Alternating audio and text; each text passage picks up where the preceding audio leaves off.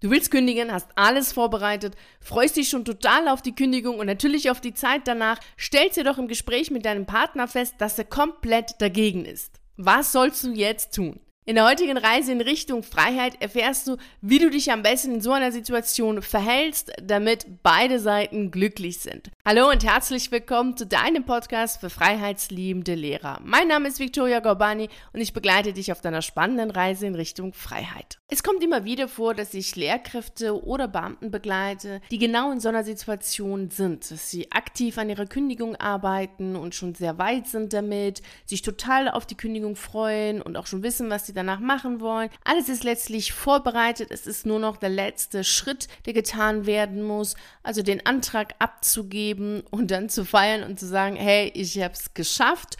Und in so einer Situation stellen sie dann fest, in dem Gespräch, den sie mit ihrem Partner führen, dass er komplett gegen die Kündigung ist und überhaupt nicht verstehen kann, warum jetzt derjenige überhaupt kündigen möchte. Denn es ist doch alles gut, es gibt viel Schlimmeres, denk doch an die Ferien, bald sind wieder Feiertage, arbeite doch weniger. All diese Sätze kommen dann. Dadurch sind die Gespräche schwierig, energiegeladen und gleichzeitig geprägt von Angst, Unverständnis und hin und wieder kommen natürlich auch unschöne Vorwürfe. Das alles kannst du natürlich lösen, wenn du verstehst, was in deinem Partner passiert. Und lass uns genau jetzt mal hier anschauen, erst einmal, warum es zu so einer Situation kommt. Denn ich habe durch die Erfahrungen, die ich in den letzten Jahren gemacht habe, sieben wesentliche Punkte herausfinden können, die dazu führen, dass es überhaupt so weit kommt, dass diese Streitgespräche oder eben unschönen Situationen und Unverständnis und dergleichen auftauchen. Und die möchte ich erst einmal mit dir durchgehen. Dann werde ich dir erzählen, erzählen, was du machen kannst in so einer Situation, wenn du jetzt gerade in so einer Situation bist. Und natürlich sage ich dir auch, was du machen kannst, damit du überhaupt nicht in so einer Situation kommst, denn das ist natürlich das Allerbeste. Also die sieben Punkte, die dazu führen, dass es überhaupt so weit kommt, sind Punkt Nummer eins, du hast deinem Partner nicht nachvollziehbar genug gemacht, wie es dir an der Schule geht. Wenn man selbst nicht als Lehrer oder als Beamte gearbeitet hat, ist es sehr schwierig zu verstehen, was der andere, der eben als Lehrer oder Beamter arbeitet, konkret meint. Denn wir können nicht die Dinge, die in der Schule passieren, immer anhand von greifbaren Fakten, Daten, Gegebenheiten wiedergeben. Vieles ist subjektiv und vieles ist natürlich emotional seelisch und nicht unbedingt nachvollziehbar für den anderen, der nicht in dieser Situation ist. Dann kommen Sätze wie, ach, nimm's doch nicht so ernst, nimm's doch nicht so wichtig, ach, das ist doch alles nicht so schlimm, du musst dich einfach davon distanzieren, dann wird's doch besser. Das ist dann natürlich überhaupt nicht hilfreich und es ist auch nur gesagt, weil die Situation, in der die jeweilige Person war, einfach nicht nachvollziehbar ist für den ähm, Gesprächspartner. Und ich höre auch immer ganz oft äh, von, von Lehrkräften, dass sie, auch wenn sie bei Therapeuten sind, immer wieder in eine Rechtfertigungshaltung kommen und sich im Kreis drehen, weil der Therapeut nicht versteht, was sie genau da sagen. Immer wieder kommt mit, naja, woanders ist es ja auch nicht besser, naja, denken Sie doch an die Ferien und so weiter. Also all diese Sätze, die wir kennen. Und daher ist es wichtig, dass du auf der emotionalen Ebene so gut wie es geht deinem Partner verdeutlichst, was du meinst oder was dich belastet. Denn das, was dich belastet, ist nicht immer anhand von Fakten wiederzugeben, die der andere nachvollziehen kann, sondern es ist einfach etwas Emotionales. Es ist ja nicht so, dass wir kündigen wollen, weil es zu laut ist, weil da zu viele Schüler sind oder weil man zu viel arbeitet. Das sind zentrale Punkte auf jeden Fall und das sind Punkte, die einen dazu bewegen, aber letztlich nicht die Punkte, die dazu führen, dass wir tatsächlich kündigen. Sie bringen uns zum Nachdenken, aber aber keiner kündigt, weil es zu laut ist an der Schule. Es ist letztlich eine seelische Erschöpfung, weil du Dinge machst, die du für sinnfrei achtest, weil du Dinge machst, die dir keine Freude machen und vieles anders machen möchtest, aber das so nicht machen kannst. Und dann bist du gezwungen, dich an Lehrpläne zu halten, die du für sinnfrei achtest, an Stundenpläne zu halten, an viele andere Gegebenheiten zu halten und kannst auch mit den Schülern gar nicht so umgehen, wie du es möchtest. Es sind viel mehr Machtkämpfe, die entstehen und gegebenenfalls auch mit den Eltern. Und all diese Dinge summieren sich letztlich dazu, dass es dir nicht gut geht und dass du sagst, hey, ich möchte gehen, das ist einfach nicht der Ort, der mir gefällt. Und das ist etwas, was du so gut wie möglich deutlich machen solltest, damit dein Partner das versteht. Und das geht am besten auf der Gefühlsebene. Also wie fühlst du dich? Zu welchen Gefühlen führen all die Dinge, die du an der Schule erlebst? Das ist etwas, was du deinem Partner sagen solltest, damit er versteht, wie es dir an der Schule geht und warum du rausgehen möchtest. Der zweite Punkt, der dazu führt, dass es zu solchen Streitgesprächen mit dem Partner kommen kann, ist, dass du deinem Partner nicht deutlich genug gemacht hast, dass du mit der Kündigung das Ganze wirklich ernst meinst. Also dein Partner nimmt diese Aussage, ja, ich steige aus, ich mache was Neues, ich möchte kündigen, gar nicht ernst und ist dann natürlich total verwundert, wenn du dann ankommst und sagst, ja, übrigens, ich werde jetzt meinen Antrag auf Entlassung abgeben und danach bin ich kein Lehrer mehr und ich mache was anderes. Dann denkt er sich, was, wieso, weshalb, was ist da überhaupt passiert, wie kommst du dazu? Das ist wichtig, dass der andere weiß, dass du das mit der Kündigung ernst meinst und dass es nicht einfach dahergesagt ist und dass es immer nur eine mentale Ausflucht ist, so ein mentales Träumen wie, ja, dann werde ich gehen, aber im Grunde ist es nur Gerede.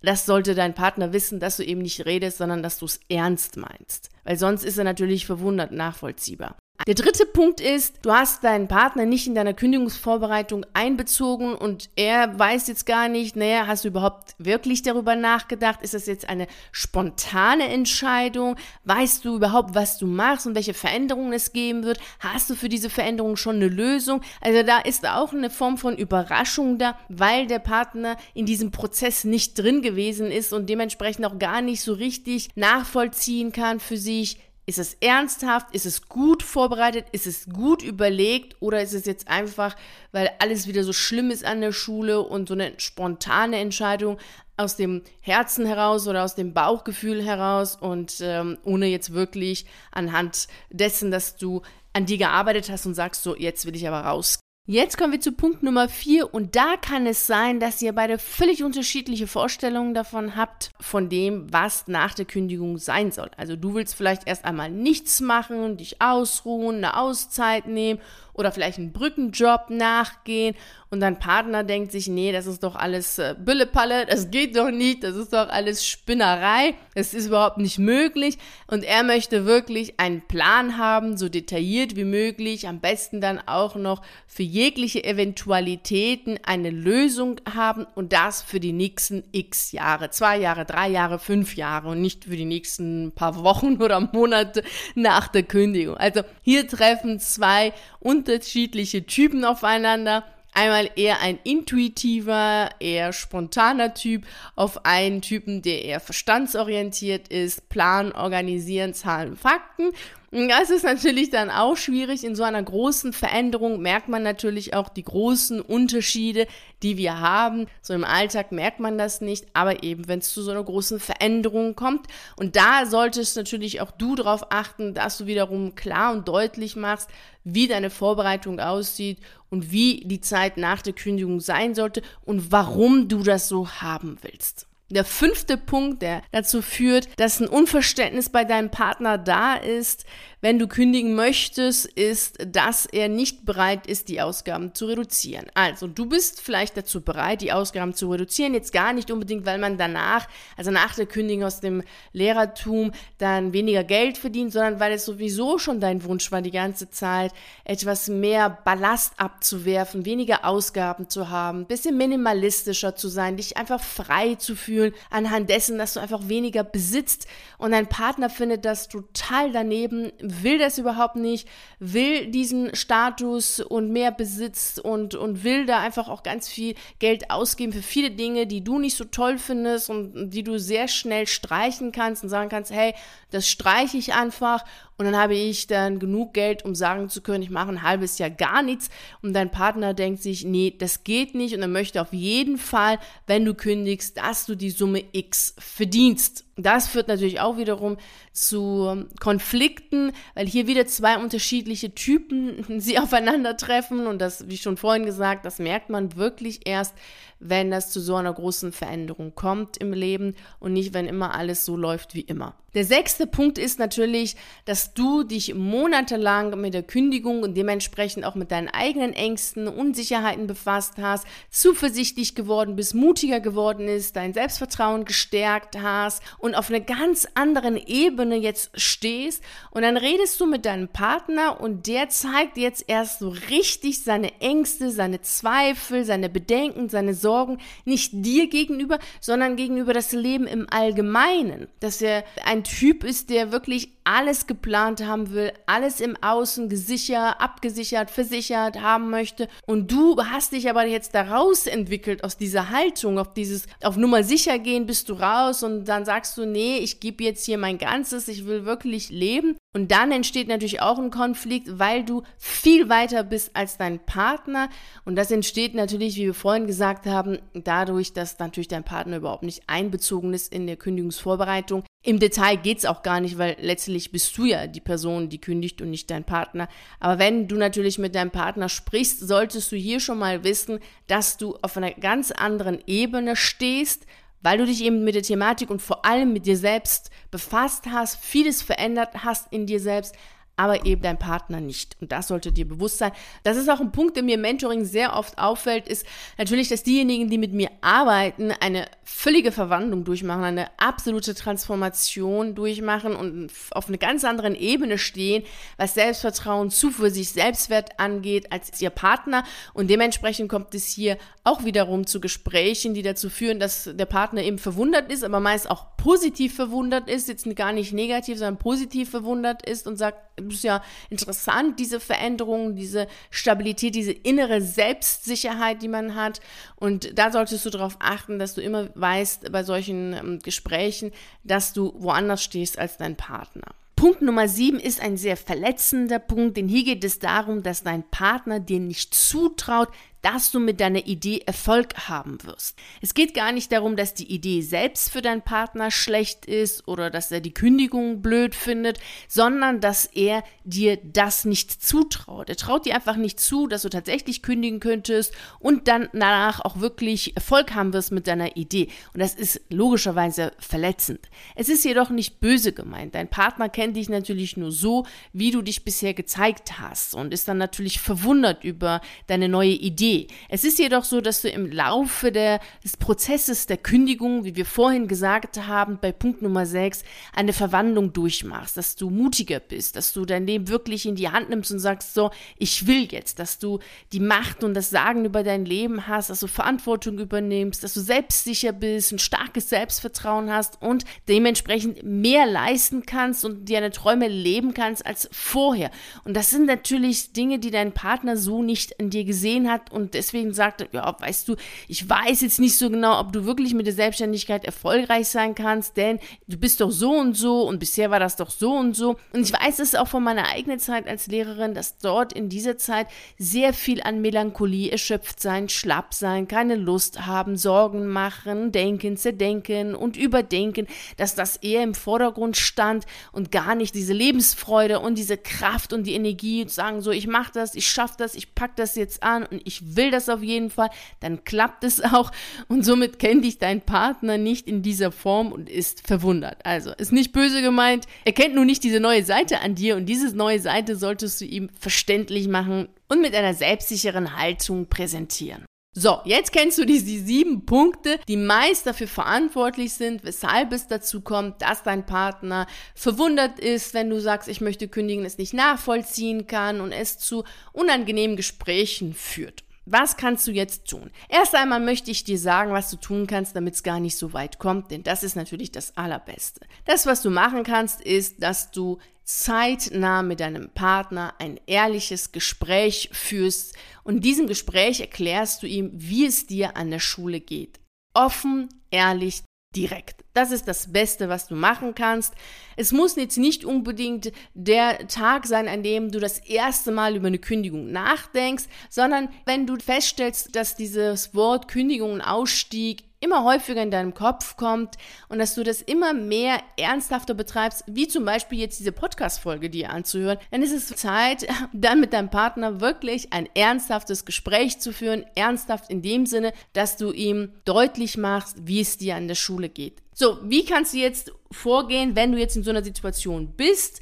Du hast schon alles vorbereitet, willst aussteigen, stellst fest, dass dein Partner das nicht möchte und er sagt, nein, tu das nicht, das ist keine gute Idee. Das, was du machen kannst, ist natürlich dieses Gespräch, was du vorab schon hättest führen können, jetzt zu führen. Also wirklich Punkt Nummer eins ist das A und O, ganz klar, offen, direkt zu sagen, so und so geht's dir an der Schule und entschlossen zu sein. Also wirklich auch in diesem Fall klar zu machen, warum die Kündigung und keine Teilzeit, keine andere Exit-Strategien, die es gibt, Beurlaubung und Co., sondern warum du kündigen möchtest warum das für dich die beste Lösung ist. Und das solltest du in der Form tun, dass du zu dir selber stehst, dass du zu deiner Entscheidung stehst und deinem Partner die Entscheidung deutlich machst. Also nicht in einer Diskussion zu gehen im Sinne von, ja, bitte, bitte, bitte hab Verständnis, also nicht diese Bittstellerhaltung, sondern dahingehend, ihm das deutlich zu machen, dass er das nachvollziehen kann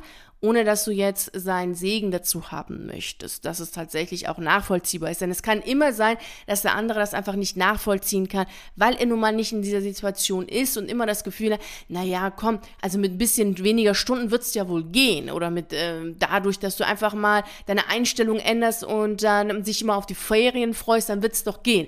Also das kann immer sein, dass es zu so etwas kommt. Deswegen, es geht nicht um Verständnis, sondern es geht darum, dass er das nachvollziehen kann kann, dass du aussteigen möchtest. Das ist wirklich Punkt Nummer eins. Punkt Nummer zwei ist Fakten. Also die Finanzen, die sollten auf jeden Fall dann auf den Tisch kommen. Also einen Überblick über die Finanzen schaffen. Und jetzt nicht, weil du nach der Kündigung wenig Geld hast, nein, weil du sonst nicht das Sagen hast über dein Geld. Also stell dir mal vor, du bist ein Klassenlehrer von einer Klasse und du siehst diese Klasse nur zwei Stunden. Wie willst du für diese Klasse Entscheidungen treffen? Wie willst du das Sagen in dieser Klasse haben gegenüber all den anderen Akteuren in der Klasse selbst? Das funktioniert ja gar nicht, weil du den Überblick gar nicht hast, weil du gar nicht weißt, wer was, wann, wie, wo gemacht hat. Also, wie, wer sind das überhaupt für die Schüler? Und vielleicht kennst du überhaupt nicht deren Namen. Und deswegen ist es ja ganz gut, sich damit zu befassen, also mit der Klasse und viele Stunden in der Klasse zu sein. Und das Gleiche gilt für die Finanzen. Also, du kannst keine Entscheidungen treffen, wenn du keinen Überblick über deine Finanzen hast. Das ist natürlich auch etwas, was wir im Mentoring sehr, sehr oft machen. Also, uns mit dem Thema Geld befassen und natürlich auch mit den Finanzen uns einen Überblick Überblick schaffen und schauen, wie ist die Sichtweise, was ist möglich und wo kann es hingehen weil es ein zentrales Thema ist. Und deswegen solltest du auch hier mit deinem Partner zusammen erst einmal dir einen Überblick über die Finanzen schaffen, weil dann können die nächsten Entscheidungen getroffen werden hinsichtlich dessen, was ist überhaupt möglich. Ist auf Grundlage der Finanzen ein Auszeit möglich? Ist es äh, ein Brückenjob möglich? Also was ist möglich? Welche Strategien gibt es? Was kannst du da machen? Das ist wichtig, dass du dir das deutlich machst. Natürlich ist es hilfreich, wenn du schon weißt, was du nach der Kündigung machen willst, dann kannst du das nämlich auch deinem Partner sagen. Und dafür gibt es ja den Routenplan zu deiner erfüllenden Berufsalternative. Diesen Routenplan findest du bei mir auf der Seite. Das ist eine PDF-Datei, über 20 Seiten, kostenfrei kannst du dir das auf meiner Seite herunterladen. Und dann solltest du wirklich die Punkte durchgehen, um deine Alternative zu finden und sagen zu können, hey, das ist das, was ich nach der Kündigung machen möchte. Dann ist es natürlich wichtig, dass du überzeugt bist von dem, was du machen möchtest. Also du solltest von der Kündigung selbst überzeugt sein als die beste Lösung für dich. Du solltest an das, was du danach machen möchtest, glauben und davon überzeugt sein, dass es richtig ist, dass du Erfolg haben wirst, dass du es schaffst.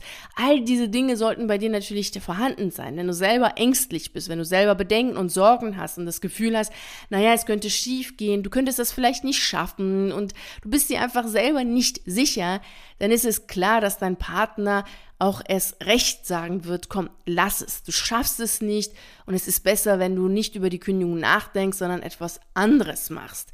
Und daher solltest du wirklich zentral an diesen Punkten arbeiten, dass du zuversichtlich bist, dass du ein starkes Selbstvertrauen hast, dass du selbstsicher bist. Letztlich das, was wir ja auch schwerpunktmäßig im Mentoring machen, weil das extrem wichtig ist, nicht nur für dich persönlich, sondern natürlich auch in Gesprächen mit deinem Partner, aber auch mit anderen Menschen, die dir nahestehen und die dir immer wieder sagen, komm, lass es, mach es nicht, ist zu anstrengend, die Zeiten sind unsicher und so viele Sätze, die wir natürlich alle kennen. Wenn du dann innerhalb des Gesprächs diese drei Punkte mit deinem Partner geklärt hast, Punkt Nummer eins ist, dein Partner weiß ganz genau, wie es dir an der Schule geht und weshalb die Kündigung für dich die beste Lösung ist. Punkt Nummer zwei, ihr habt einen Überblick über die Finanzen und spricht dementsprechend nicht aus irgendwelchen Ängsten und Sorgen, sondern wirklich anhand von Fakten. Ihr wisst, so und so viel ist da und das und das ist möglich und das und das ist nicht möglich, dafür müsste das und das passieren. Also wirklich anhand der Zahlen und nicht aus dem Gefühl heraus, weil da einfach alles sehr angstgeprägt ist in so einem Gespräch oder bei so einer großen Veränderung. Punkt Nummer drei, dein Partner weiß, dass du selber überzeugt bist von dir, von deiner Idee, von deinem Erfolg.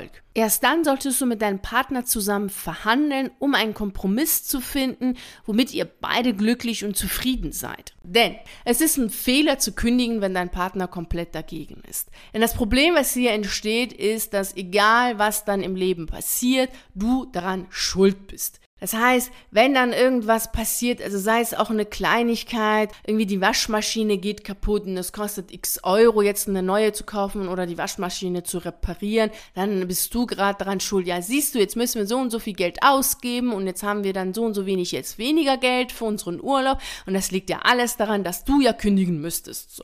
Dann kommen immer solche eher unschönen Vorwürfe und das ist natürlich alles sehr emotionsgeladen und damit dann so etwas nicht passiert, weil so etwas dich nun mal schwächt, solltest du nicht kündigen, wenn dein Partner nicht einverstanden ist. Genauso ist es jedoch auch ein Fehler, nicht zu kündigen, weil dein Partner das nicht will. Ja, ich weiß, das ist jetzt ein Gegensatz, aber es ist nun mal so, dass du zu dir selber stehen solltest und dass du keine Angst vor einem Konfliktgespräch haben solltest und vor allem, dass du bereit bist, an deiner Selbstsicherheit zu arbeiten.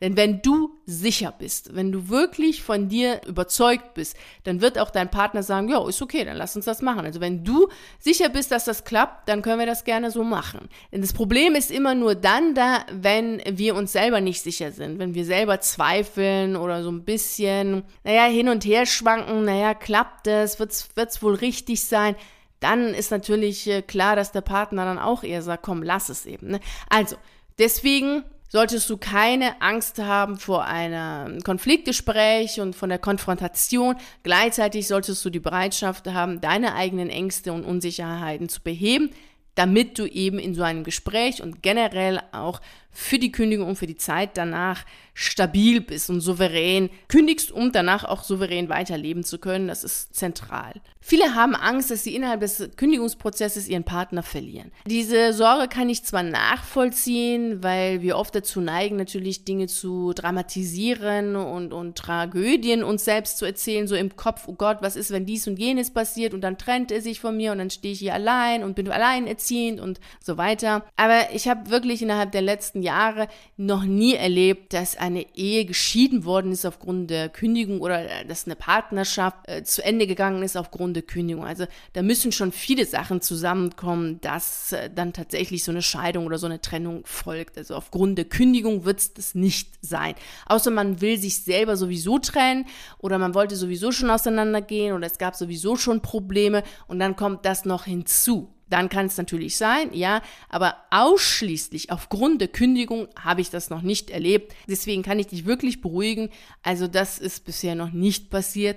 Außer, wie schon vorhin gesagt, ja wirklich, also wenn die Partnerschaft schon sowieso nicht mehr so richtig gut funktioniert, dann kann es natürlich schon sein, dass es eben dazu führt. Wenn es nicht die Kündigung ist, ist es dann irgendwas anderes, was dazu führt. Also dann ist es trotzdem nicht die Kündigung, sondern eine Partnerschaft, die nicht funktioniert und letztlich nur darauf wartet, dass irgendwas Größeres passiert, um dann geschieden oder getrennt zu werden. Also diese Sorge solltest du nicht haben. Was wichtig ist, ist, dass du dich mit der Alternative beschäftigst, denn das ist wirklich etwas, was sehr viele beruhigt. Also dass dein Partner dann gut schlafen kann und auch sagen kann, ja, ich ähm, finde das auch gut, dass du kündigst und die, deine Idee finde ich auch super toll. Das ist natürlich immer sehr hilfreich und deswegen hol dir auf jeden Fall den Routenplan zu deiner erfüllenden Alternative. Das ist eine PDF-Datei von über 20 Seiten, die du dir kostenfrei auf meiner Seite herunterladen kannst. Ich wünsche dir viel Freude und Erfolg natürlich bei den Gesprächen mit deinem Partner und mit den Menschen in deinem Umfeld, so dass du gestärkt und glücklich in die Freiheit gehen kannst.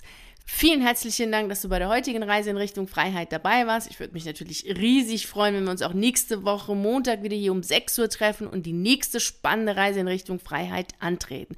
Bis dahin freue ich mich natürlich sehr, wenn wir uns auf einen der YouTube-Videos sehen oder auf einen der zahlreichen Artikeln auf meiner Seite lesen. Ich wünsche dir einen wunderschönen Tag und nicht vergessen, mach dein Leben zu einer atemberaubenden Reise. Ciao.